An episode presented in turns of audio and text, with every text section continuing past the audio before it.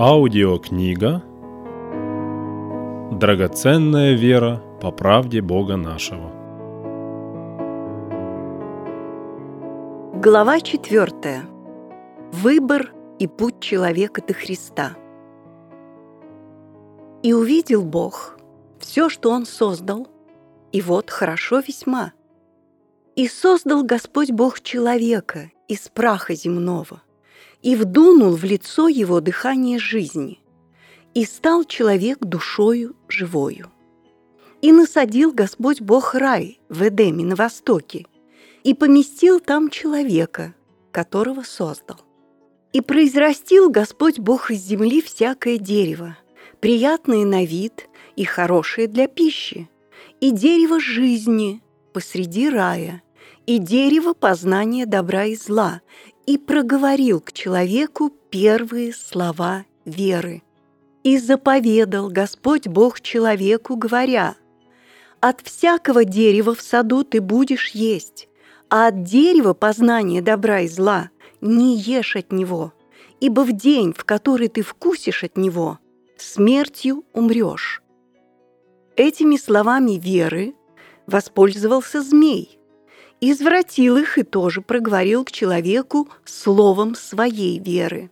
«Нет, не умрете, но знает Бог, что в день, в который вы вкусите их, откроются глаза ваши, и вы будете как боги, знающие добро и зло». Так началась жизнь веры, жизнь знания на земле, жизнь веры Богу и жизнь веры дьяволу. Два дерева в Эдеме.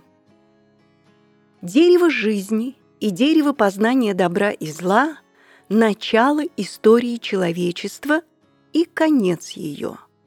Именно в них покоятся два завета.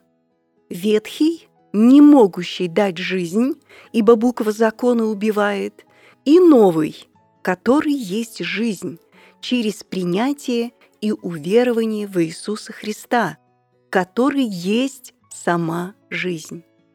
Что бы люди ни делали, каким путем бы ни ходили, все, именно все лежит в этих двух деревах. Либо люди вкушают и живут деревом познания добра и зла, либо люди вкушают и живут деревом жизни.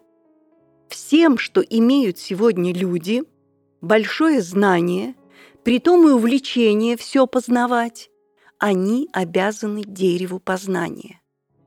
Можно обвинять Бога, что люди и делают, за то, что Он поместил посреди рая дерево познания добра и зла. Не помести Бог это дерево в раю, говорят люди, не было бы сегодня зла между людьми, и все были бы счастливы. Но такие слова вообще ничего не значат, так как историю не изменить, она уже есть, она течет и будет течь до своего определенного Богом завершения.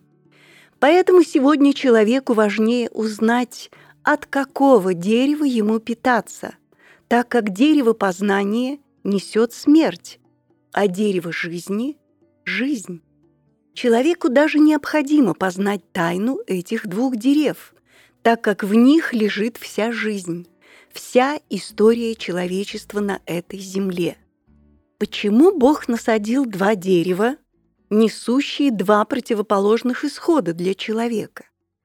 Бог сотворил человека свободной личностью, наделил его мыслящим и рассуждающим умом, чтобы человек мог свободно избирать, слушать, принимать или отвергать.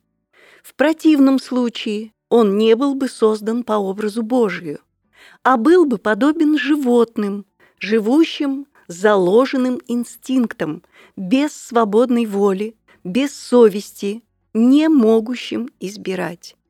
Очень понятно, если бы вообще не существовало ночи, человек не мог бы знать, что такое день, и не знал бы цены ни дня, ни ночи. Если бы не существовало ненависти, человек не смог бы понять и оценить любовь.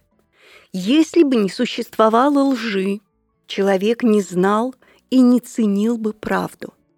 Но так как существует противоположное, то именно это и дает ему возможность познавать, рассуждать, избирать, ценить. Итак, два дерева, две противоположности, взаимно исключающие друг друга. И так определил Бог. Ибо когда человек вкусил от дерева познания, Бог исключил для него возможность одновременно вкушать от дерева жизни. Так и до ныне. Вкушая от дерева познания, человек не может вкушать от дерева жизни, то есть неверующий, живущий деревом познания добра и зла, не может одновременно жить Иисусом Христом, деревом жизни. Точно так и верующий, живущий под буквой закона, которая его постоянно осуждает и убивает, не может одновременно жить Иисусом Христом по духу, деревом жизни. Поставив человека в раю перед этими двумя деревами, Бог предоставил возможность выбора самому человеку, кого избрать для жизни в себе, и предупредил Адама и Еву не вкушать от дерева познания добра и зла. Смертью умрете, согрешите против Бога, останетесь вне Бога, свое предназначение для Христа не выполните. Но произошло то, что и должно было произойти. Будучи в полной свободе, они сделали свой выбор. Явился в саду змей, который подошел к Еве с ложью, извратил слово Бога «умрете» на слово «не умрете, но будете как боги, зная добро и зло». Слова змея соблазнили ее. Ей захотелось это испытать. И увидела Ева, какое хорошее, привлекательное дерево. Плоды его на вид приятные для пищи, к тому же дадут знание всего. И приступила слово Бога, отвергла его, приняла внушение змея, поверила ему и согрешила против Бога. Грех, неверие Богу, вошел в этот мир, и грехом смерть, что и стал наследием всех душевных, рожденных по Адаму, по плоти от плоти. Рожденная от плоти есть плоть. Адам и Ева не послушали Бога, не поверили тому, что умрут. Как же они умерли, если Адам прожил 930 лет? Они умерли не физически, но умерли для Бога. Умерла их совесть, куда должен был вселиться Бог Духом Своим, чтобы они жили вечно с Богом и в Боге. Вместо Бога их совесть заняла ложь дьявола, законом греха и смерти. Таким образом, человек остался вне Бога, а вне Бога смерть. В Адаме, говорит слово, все согрешили и лишены славы Божией. Посему, как одним человеком грех вошел в мир, и грехом смерть, так и смерть перешла во всех человеков, потому что в нем все согрешили. Отсюда начало истории душевного человека. И как началом этой истории был соблазн, обольщение, увлечение, так и до сего дня вся жизнь человечества стоит именно на этом, на обольщениях, увлечениях и знаниях, и ничего нового нет и просто не может быть, так как за рамки дерева познания человеку не выйти. Ничего что-либо нового за пределом познания добра и зла он не смог и не сможет придумать, это уже ясно по ходу всей истории человечества. Не вняв Богу и не вкусив от дерева жизни, человек остался без божественной жизни внутри себя, остался душевным плотским человеком с упованием на свой ум, свои силы и способности. И так как он наклонился к познанию, то Бог на этом основании дал ему закон, предписание – что хорошо и что плохо, что добро и что зло, что Богу угодно и что не угодно, и как поклоняться Богу. И все, что человечество имеет на сегодня, исходит только из дерева познания добра и зла. Все великие и малые писатели в своем творчестве исходили всегда из одного – что хорошо и что плохо. Философы, сколько бы ни искали мудрости и истины, всегда исходили только из одного – что добро и что зло, что лучше и что хуже. Также и ученые. Какую бы область деятельности не взять из жизни человечества, все имеет только один источник – добро и зло. Ничего другого, выходящего за пределы этого, нет. Это верх познания человечества без жизни Бога в себе. Любая религия, какую бы форму или направление в своем учении не имела, всегда исходит из одного – что хорошо и что плохо, как лучше поклоняться Богу. Так и до сего дня. Всякая религия, в том числе христианская, питается от дерева познания добра и зла, что исключает питание от дерева жизни и, следовательно, несет смерть. Люди настолько увлеклись знанием, что пали под влияние сатаны так, что вообще перестали быть способными понимать добро, но стали зло и его плоды, как жестокость, обман, лицемерие, отмщение, убийство, войны, понимать добром. Стали разделять само зло на категории добра и зла. Дерево познания добра и зла, как Бог и сказал Адаму, на самом деле принесло человечеству смерть. И это очевидно всем, и даже неверующим, ибо свидетельствуют, нет никакой жизни, нет радости в людях, нет мира, все злы, друг друга съедают, ненавидят, убивают. Кто оспорит это, что сегодня с человечеством дело обстоит не так? Бог предоставил свободу человеку, дал ему возможность идти своими путями – и человечество само себе доказало, что без Бога человек не может построить счастливую и правильную жизнь, что есть сила выше человеческой, которая и привела всех в смерть. До одного негодны, все во грехе и во зле, свидетельствует Слово Божие. Дерево жизни – Христос – Жизнь на самом деле есть только одна. Она у Бога, и она есть сам Бог. В раю деревом жизни и был тогда представлен Христос, сама жизнь. Почему же Ева и Адам не обратили никакого внимания на дерево жизни? Это открывает пророк Исаия о Христе. Нет в нем ни вида, ни величия. И мы видели его, и не было в нем вида, который привлекал бы нас к нему. Так и дерево жизни было невзрачное. Не было в нем вида, который привлек бы желание Евы и Адама воспользоваться его плодами. Так совершилось и рождение Христа в этот мир. Снова ни вида, ни величия. Родился в сарае для скота.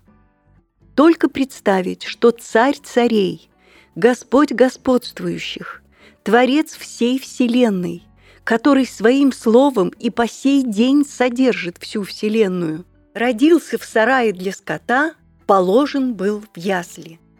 Таким образом, жизнь, которая была у Отца, снова явилась людям, как она вначале была явлена Адаму и Еве. Но как тогда дерево жизни не привлекало, не располагало к себе, так и Господь Иисус Христос не привлекал в себе никакого внимания и особенно людей на то время грамотных, ученых, начальников. Не было от них никакого внимания сыну простого плотника. Дерево же познания выделялось своей роскошностью, привлекало к себе внимание. Да еще и змей расхвалил это дерево, прельстил тем, что оно дает знание – от явления Иисуса Христа в мир начинается все снова. Начинается новая история. Ибо, любя человека, Бог помиловал его, не оставил человека в смерти, но выкупил его назад из смерти, оправдал и снова привел к дереву жизни. Ибо жизнь явилась, и мы видели, и свидетельствуем, и возвещаем вам сию вечную жизнь, которая была у Отца и явилась нам, свидетельствует Слово Божие. Иисус Христос, Сын Божий, взял всю вину человека на себя и умер вместо него.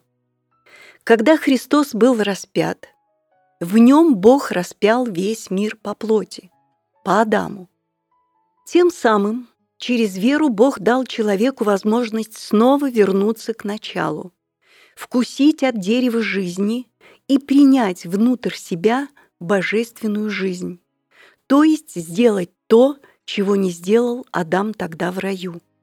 Таким образом, Бог рождает себе человека от своего семени, которое есть Христос. Родившись от Бога, что означает искупление, оправдание от всякого зла и греха, освобождение от власти сатаны, человек питается от дерева жизни, Христа, который есть истинная пища и питье новой твари, рожденной от Бога. Переживая любовь Бога к себе, которой Он вселяется в сердце человека, непременно открывается любовь человека к Богу. В этом Новый Завет. Итак, как тогда в раю, так и сегодня все так же. Перед человеком два дерева. Дерево жизни, ибо жизнь явилась в этот мир, и человек волен избрать и принять эту жизнь, которая была у Отца и явилась нам. Но человек волен и отклонить эту жизнь, и остаться в том, чтобы стать Богом, чем и заняты все люди на земле. Разница только в том, что Адаму с Евой тогда предстояло сделать выбор.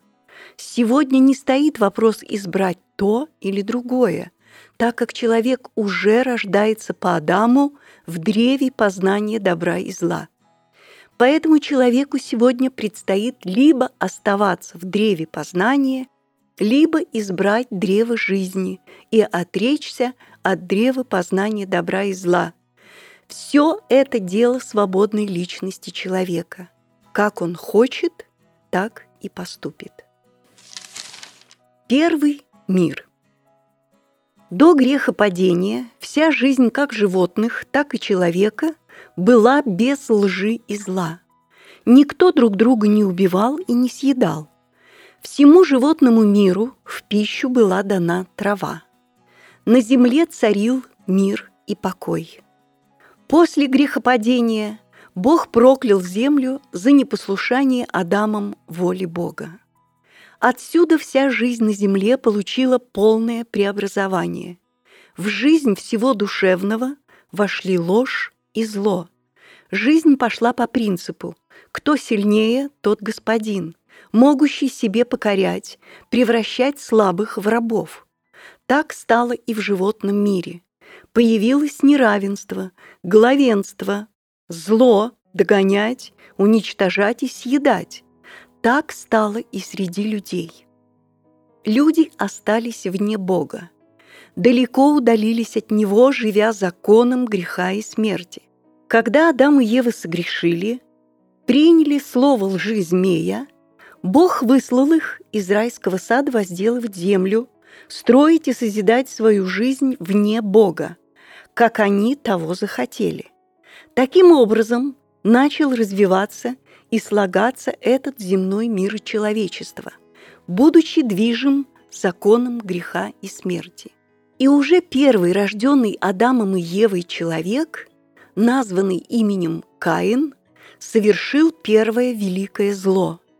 По зависти убил своего брата Авеля.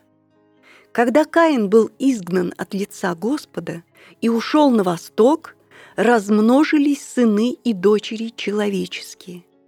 Адам и Ева родились Сифа. Отсюда продолжились сыны Божии, так как они верили и призывали имя Господа – люди начали умножаться на земле. Умножился род Каина, изгнанного от лица Господа, умножился и род сынов Божиих. Наконец они встретились.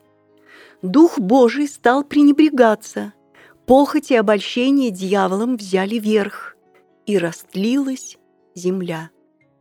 И сказал Господь, «Не вечно духу моему быть пренебрегаемым человеками, потому что они – плоть. Но земля растлилась пред лицом Божиим, и наполнилась земля злодеяниями.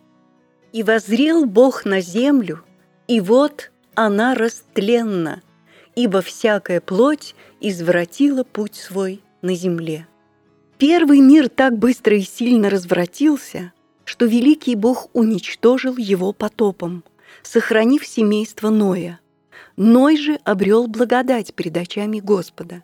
От него снова люди распространились на земле, и опять в жизни по плоти, для плоти и вокруг плоти, в законе греха и смерти, так что тьма неверия Богу овладела человечеством.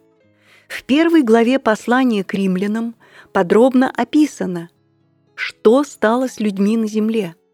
Но великий Бог не оставлял человечество в неведении и постоянно напоминал о себе, который в прошедших родах попустил всем народам ходить своими путями, хотя и не переставал свидетельствовать о себе благодеяниями, подавая нам с неба дожди и времена плодоносные, и исполняя пищею и весельем сердца наши.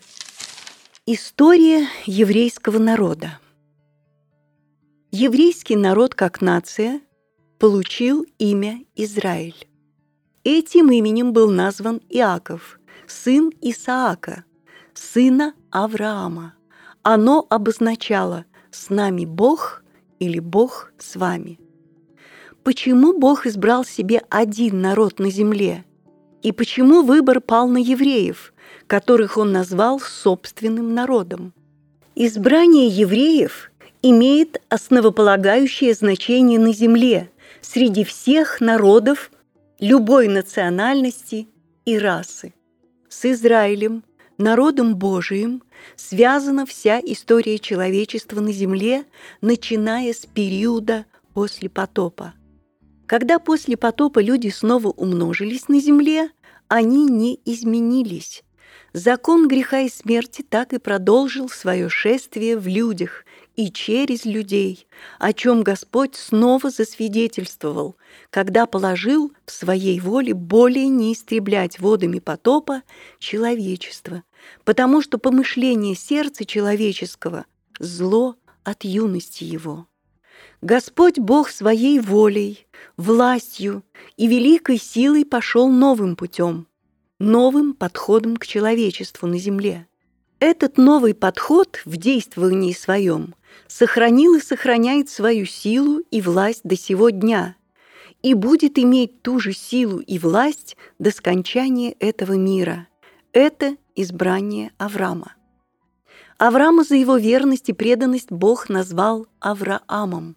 Авраам был 99 лет, и Господь явился Аврааму и сказал ему, «Я Бог всемогущий, ходи предо мною и будь непорочен, и поставлю завет мой между мною и тобою, и весьма, весьма размножу тебя. Я, вот завет мой с тобою. Ты будешь отцом множества народов, и не будешь ты больше называться Авраамом, но будет тебе имя – Авраам, ибо я сделаю тебя отцом множества народов. К числу этих народов относимся и мы сегодня, который есть Отец всем нам. Но Аврааму даны были обетования и семени его. Не сказано и потомкам, как бы о многих, но как об одном, и семени твоему, которое есть Христос. Зачем Господь Бог начал свое действование избранием Авраама? Я избрал его для того, чтобы он заповедал сынам своим и дому своему после себя ходить путем Господним, творя правду и суд, и исполнит Господь над Авраамом, что сказал о нем. в тебе благословятся все народы. Итак, верующие благословляются с верным Авраамом. Авраам – один из начальных драгоценных камней строительства Дома Божия, который строится из людей. Именно Авраам – родоначальник народа Божия, Израиля, а также и начало церкви, тело Господа, потому что Христос – его семя. Уже Аврааму Господь Бог открыл о святом городе Иерусалиме в царстве Бога – ибо он ожидал города, имеющего основание, которого художник и строитель – Бог. Дом же его – мы, если только дерзновение и упование, которым хвалимся, твердо сохраним до конца. Авраам уже имел обетование, обещание Бога, что он будет отцом множества народов. Но Сара, жена Авраама, не рождала, была неплодна. Они долго ждали, но Сара не рождала. Тогда Сара говорит Аврааму, «Войди, переспи со служанкой моей, египтянкой Агарь, чтобы иметь мне детей от нее». Агарь родила Аврааму сына, которого Авраам назвал Измаилом, от которого произошел многочисленный народ – арабы. Слово нам говорит, Авраам сверх надежды поверил с надеждою, через что сделался отцом многих народов. И не изнемогши в вере, он не помышлял, что тело его, почти столетнего, уже омертвело, и утроба Сарина в омертвении, не поколебался в обетовании Божьим неверием, но прибыл тверд в вере, воздав славу Богу и будучи вполне уверен, что Он силен и исполнить обещанное. Потому и вменилось ему в праведность. Показано, что значит настоящая вера. Авраам верил и как верил, оставлено нам в пример. Сара зачала и родила обещанного Богом сына, которого назвали Исаак. Авраам сделал Исааку обрезание на восьмой день, как заповедал ему Бог. Обрезание – это знамение завета, принадлежности Богу, который получил Авраам от Бога. Необрезанный мужеского пола не мог оставаться в доме Авраама и после в Израиле. Таковой истребиться из народа. Это обрезание – вечный завет – который никогда не изменялся и не изменится до конца существования этой Вселенной. Обрезание – это принадлежность Богу навсегда. У его народа, Израиля по плоти, обрезание наружное на плоти, настоящее же обрезание – нерукотворенное по духу. В нем, во Христе, вы и обрезаны обрезанием нерукотворенным, обрезанием Христовым. Быв погребены с Ним в крещении, в смерть со Христом, в Нем вы и совоскресли верою в силу Бога. То есть настоящее обрезание – смерть для этого мира, отрезан навсегда от мира. Обрезание на плоти было только тень от настоящего обрезания, как и весь закон Моисеев. Перед рождением Исаака сказал Бог Аврааму, «Сару, жену твою, не называй Сарою, но да будет имя ей Сарра. Произойдут от нее народы и цари народов. Я благословлю ее».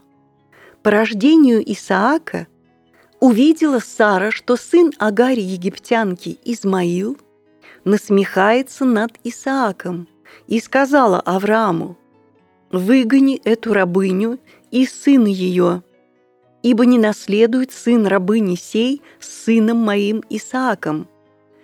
И показалось это Аврааму весьма неприятным ради сына его. Но Бог сказал Аврааму, «Не огорчайся ради отрока и рабыни твоей.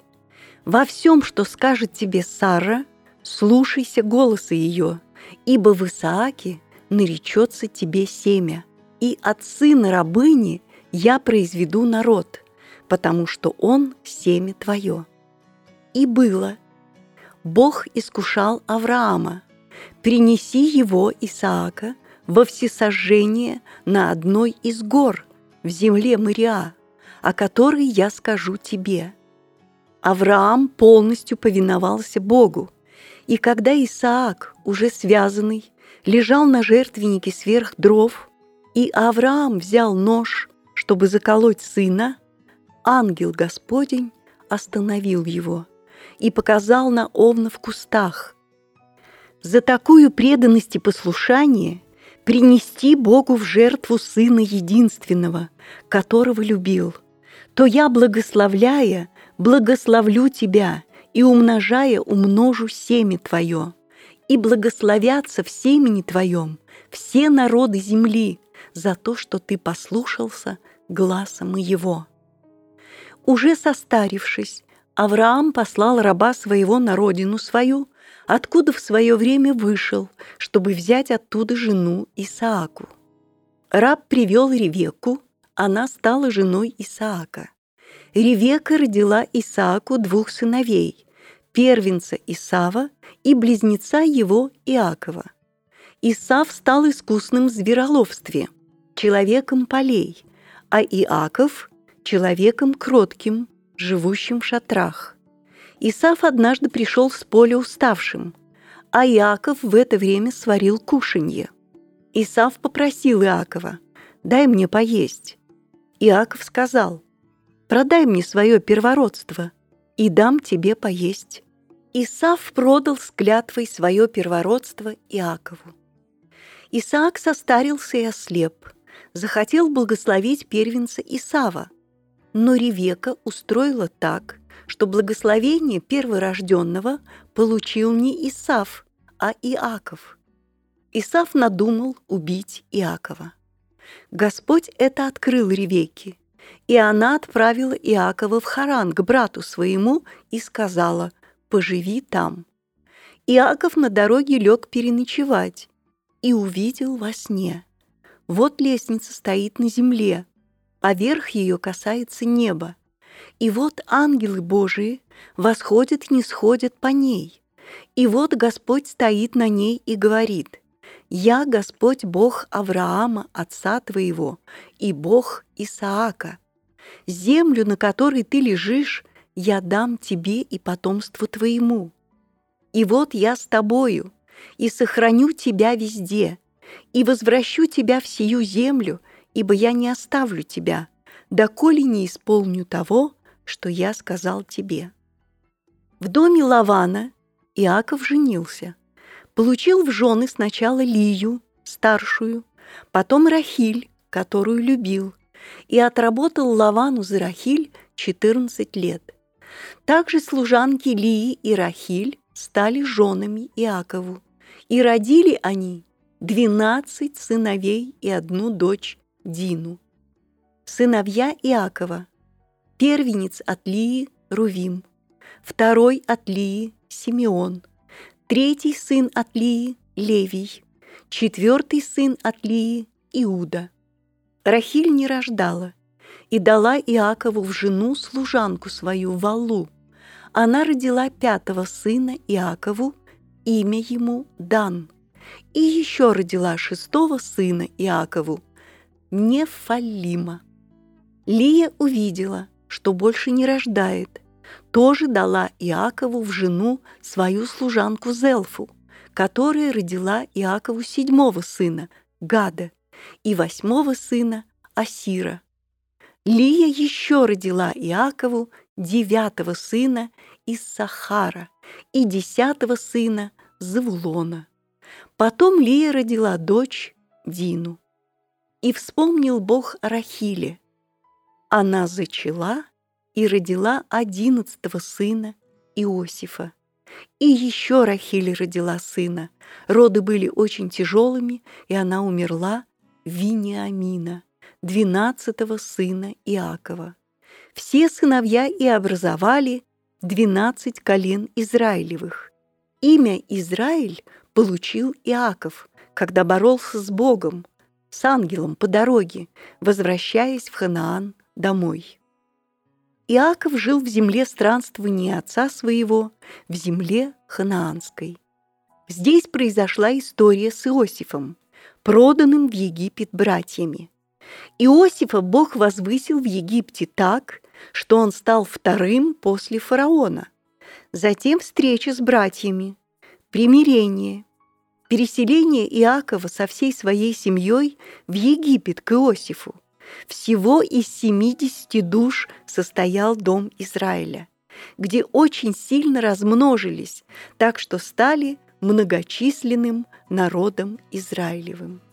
Далее рождение Моисея, которого Бог избрал великим пророком, вождем народа израильского, чтобы вывести Израиль из Египта в землю ханаанскую, обещанную Аврааму, Исааку и Иакову в вечное наследие.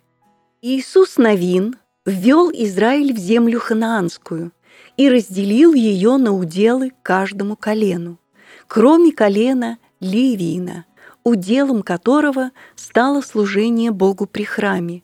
Из этого колена священники, начиная от дома Ааронова. Исход с 28 по 30 главы о священниках. Так великий Господь Бог образовал себе на земле целый народ с именем Израиль, которому подарил землю ханаанскую в вечное наследие. Ибо ты народ святой у Господа Бога твоего. Тебя избрал Господь Бог твой, чтобы ты был собственным его народом из всех народов, которые на земле. Зачем Господу Богу понадобился свой собственный народ. Что за этим стояло у Бога? Во-первых, свидетельство о живом истинном Боге, что Он есть. Через Израиль познание о Боге распространилось по всей земле, по всем народам. Господь через Моисея сказал фараону, «Но для того я сохранил тебя, чтобы показать на тебе силу мою и чтобы возвещено было имя мое по всей земле. Во-вторых, свет Божий, знание о Боге, поклонение живому Богу сохранялось и пребывало на земле. И самое главное, чтобы было куда прийти Сыну Божию во плоти к своему народу. Израилю было подробно возвещено о пришествии Господа Иисуса Христа во плоти Спасителем миру. Все дева в чреве приимет и родит сына, и нарекут имя ему Эммануил. Ибо младенец родился нам, сын дан нам, владычество на раменах его, и нарекут имя ему чудный, советник – Бог крепкий, Отец вечности, князь мира. Во многих псалмах, в притчах Соломона есть предсказание о явлении Господа, о его страданиях и делах. Также почти через всех пророков великий Бог Духом Святым предсказывал о Христе, о его рождении и явлении в этот мир. Именно поэтому был нужен Богу Израиль, и все предсказания о Христе исполнились полностью.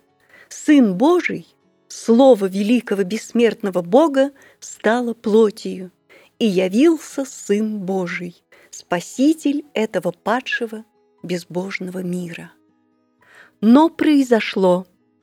В мире был, и мир через него начал быть, и мир его не познал пришел к своим, и свои его не приняли. А тем, которые приняли его, верующим во имя его, дал власть быть чадами Божиими, которые не от крови, не от хотения плоти, не от хотения мужа, но от Бога родились.